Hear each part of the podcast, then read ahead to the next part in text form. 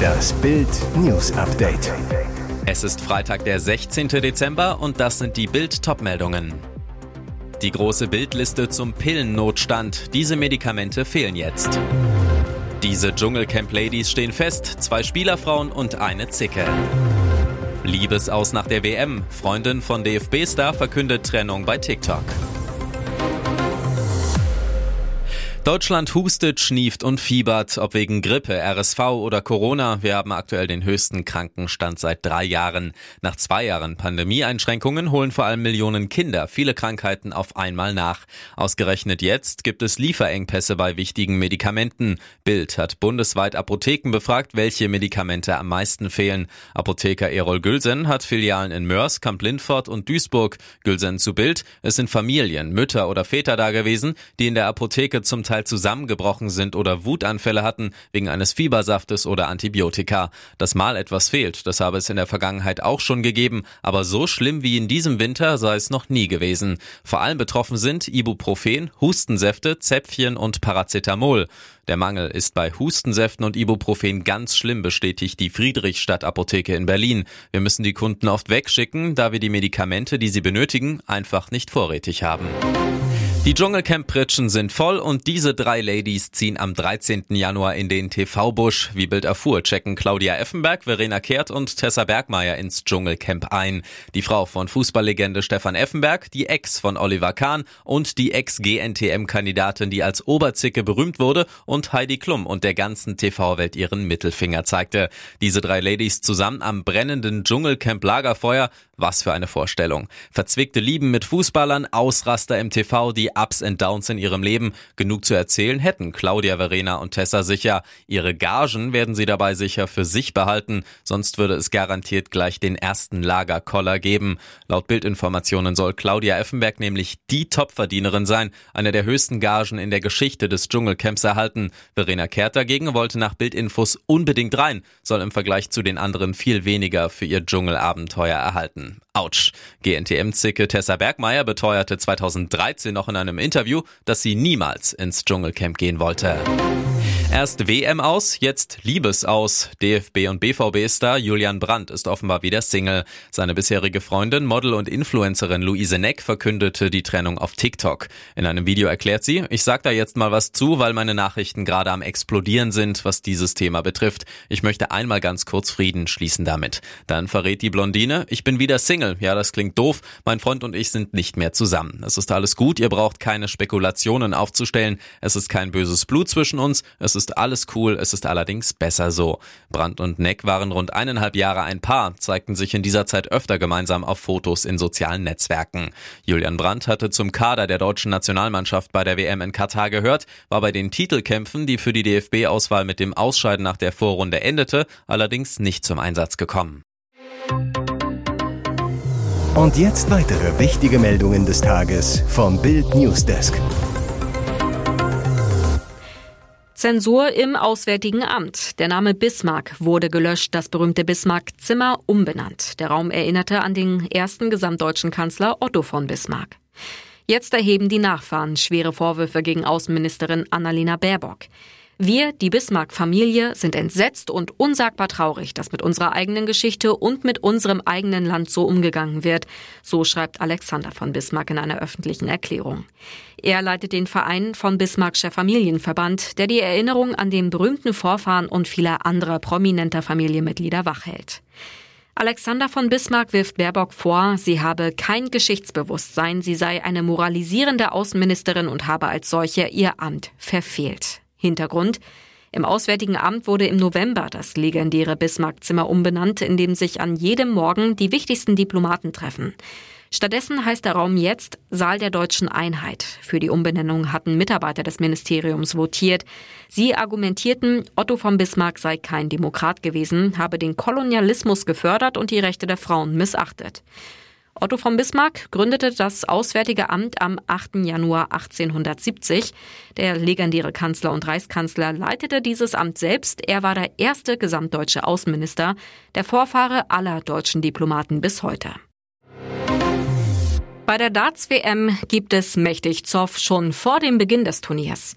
Die Gemüter des Teilnehmerfelds erregt Fallon Sherrock, die erst im Nachgang kurzfristig ihr WM-Ticket erhalten hat. Der Weltverband PDC, der das Turnier ausrichtet, hatte rund vier Wochen vor dem Turnier völlig überraschend die Qualifikationskriterien für die WM geändert. Dadurch bekamen Frauen einen dritten Startplatz zugesprochen. Sharrock liegt im Frauenranking nur noch auf Platz drei und wäre eigentlich nicht bei der WM dabei gewesen und wäre damit auch ihren Titel als Darts Queen los. Die beiden anderen Teilnehmerinnen sind Liza Ashton und Bo Greaves. Dann durfte sie doch plötzlich teilnehmen. Ihr Gewinn des Women's World Matchplay sicherte ihr das Ticket. Die kurzfristige Änderung erhitzt nun die Darts-Szene. Starspieler Vincent van der Voort ist mächtig angepisst. Im Interview mit Online Darts TV sagte er, ich habe absolut nichts gegen Fallon und sie kann auch nichts dagegen tun. Aber diese Einladung ist natürlich lächerlich, zumal sie so spät angekündigt wurde. Weiter erklärt Van der Voort, nun ja, die PDC macht viele Dinge falsch, aber niemand traut sich, etwas darüber zu sagen, außer ich. Ich verstehe auch die anderen Spieler, die ihre Zukunft nicht riskieren wollen, aber das ist mir selbst egal. Ein anderer Star findet die Extrawurst für Sherrock aber richtig dufte. Michael Smith erklärte bei Sky UK, ich finde es gut, ich weiß, dass es darüber Kontroverse gibt, aber Fallon steigert die Begeisterung für die Weltmeisterschaft, bringt großes Medieninteresse und die Leute dazu einzuschalten. Ihr hört das Bild News Update mit weiteren Meldungen des Tages. Der Krieg tobt noch, doch schon jetzt fragen sich Experten und Regierungen, was wird aus Russland, wenn das Riesenreich den Ukraine-Krieg verloren hat und Diktator Wladimir Putin nicht mehr im Kreml ist? Dass Demokratie, Freiheit und Frieden in Russland einkehren, gilt unter Fachleuten als unwahrscheinlich. So sieht es auch Luke Coffey, Sicherheitsexperte bei der US-Denkfabrik Hudson Institute. Coffey spricht von Bürgerkrieg, Auflösung und einem neuen Diktator. Er sagt voraus, Russland wird weiter zersplittern. Dies werde nicht so sauber ablaufen wie der Zerfall der Sowjetunion. Der Fachmann erwartet einen brutalen Konflikt, wie es ihn in den 90er Jahren in Tschetschenien gab. Sicherheitsexperte Coffey sagt voraus, dass Putins Nachfolger kein Demokrat sein wird. Ganz im Gegenteil. Unmittelbar nach dem Regime von Präsident Putin wird jeder, der ihn ersetzt, genauso nationalistisch und autoritär sein wie er. Die wohl dramatischste Warnung des amerikanischen Experten lautet, Russland wird zurück sein. Unabhängig davon, wie schlimm Russlands Niederlage in der Ukraine auch sein mag und wie die russische Wirtschaft und das Militär dadurch geschädigt werden, Moskau werde seine imperialen Pläne, Osteuropa zu kontrollieren, niemals aufgeben. Coffeys Appell, die USA und die NATO müssen ihre Truppenaufstellung und ihre Strategien auf dieser Annahme aufbauen.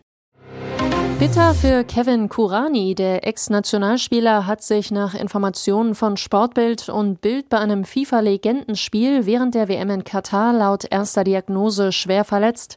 Was ist passiert? Der ehemalige Stürmer schoss ein Tor, verletzte sich und erlitt dabei eine Knieblessur. Ich habe gleich gemerkt, dass im Knie etwas kaputt gegangen ist. Mehr kann ich momentan noch nicht sagen, bestätigte der frühere Stürmerstar des VfB Stuttgart und Schalke 04. Korani wurde mit einem Krankenwagen sofort in ein Hospital in Doha eingeliefert. Eine endgültige Diagnose steht noch nicht, aber der Meniskus und oder das Kreuzband sollen beschädigt worden sein. Weitere Untersuchungen stehen an. Kurani war auf FIFA-Einladung nach Katar gereist. Dort traf er zahlreiche ehemalige Weggefährten, spielte beim Legenden-Cup-Turnier ehemaliger Topspieler im Tennisstadion von Doha mit. Hier ist das Bild News Update. Und das ist heute auch noch hörenswert. Wieder Skandalvideo mit Ballermann-Sängerin aufgetaucht. Melanie Müller auf Tuchfühlung mit Neonazi. Melanie Müller schafft es nicht raus aus dem rechten Sumpf. Erneut ist ein Video aufgetaucht, das die Ballermann-Sängerin in angeblich rechtsradikalen Kreisen zeigt. Dieses Mal als Zuschauerin bei einem Free-Fight-Kampf. Organisator des nahezu schutzlosen Freikampfes ist Steffen S., der die sogenannten Frontier-Events deutschlandweit veranstaltet. Er soll fest im Rocker- und Hooligan-Milieu verankert sein, berichtet Spiegel Online. Der Kampf fand laut des Berichts am 14. August auf dem Hinterhof eines Metallhandels im Leipziger Norden statt. Im September waren zwei Videos von einem Auftritt vor der Hooligan-Truppe Rowdy Seaszeit aufgetaucht. In einem feuert Müller die Meute mit dem Schlachtruf Ostdeutschland an, hebt dabei immer wieder den rechten Arm. Die Polizei ermittelt seitdem gegen die Ex-Dschungelkönigin wegen des Verdachts auf Verwenden verfassungswidriger Kennzeichen. Laut Frontier soll Melanie Müller spontan zum Kampf gekommen und nicht eingeladen worden sein. Gegenüber Bild will sich die Sängerin nicht dazu äußern. Dem Spiegel sagte sie, sie sei begeisterter Box-Fan. Die Veranstaltung sei ihr und ihrem Management als Charity-Veranstaltung verkauft worden. Von Verbindungen in die Nazi-Hooligan- und Rocker-Szene wisse sie nichts. Ihr hört das Bild News Update.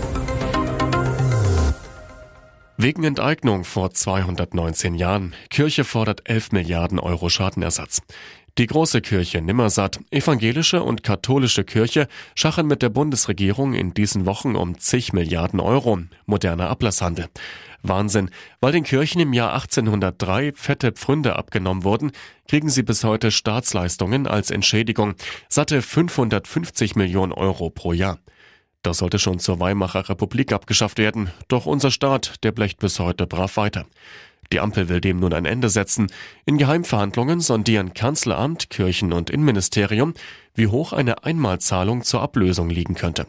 Nach Bildinformationen fordern die Kirchen als Ablöse die Kohle für mindestens 20 Jahre auf einen Schlag, 11 Milliarden Euro. Einige Bischöfe hofften sogar auf 27,5 Milliarden.